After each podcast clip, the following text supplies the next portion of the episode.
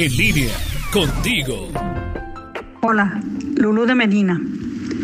¿Te has fijado que hoy todo lo queremos para ahorita, para allá? Y si no sucede así, nos nace la impaciencia y a veces nuestro carácter se vuelve irrespetuoso. Paciencia es esperar, soportar, tener autodominio cuando las cosas no salen como uno desea o espera. Es no alterarse.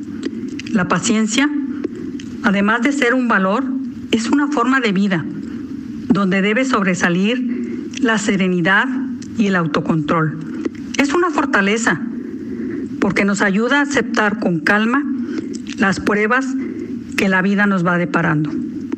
Al vivir con paciencia, lo adverso nos permite no alterarnos, nos ayuda a no tomar acciones o decisiones desesperadas que pueden causar una consecuencia que no va a resolver nada o tener un desenlace desfavorable. Dicen que la paciencia es un rasgo de una personalidad madura, es decir, de quienes saben esperar con calma, a esperar que las cosas sucedan y darles tiempo a que lleguen. Pero ojo, mucho ojo, paciencia no es indiferencia ni pasividad.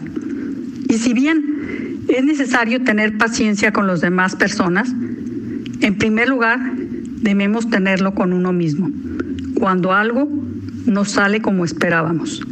Actuar de manera mesurada, respetuosa, calmada. La paciencia también nos lleva a desarrollar otros valores como son la tolerancia, el respeto, la sana convivencia. A lo largo del día, la vida nos pone a prueba nuestra paciencia por muchas y diferentes circunstancias. Una enfermedad, el tráfico, una tarea olvidada, un imprevisto en el trabajo en casa, cosas que nos hacen perder la paz y que nos pueden llevar a reaccionar abruptamente, sin tener la calma, el tiempo y la paciencia para actuar.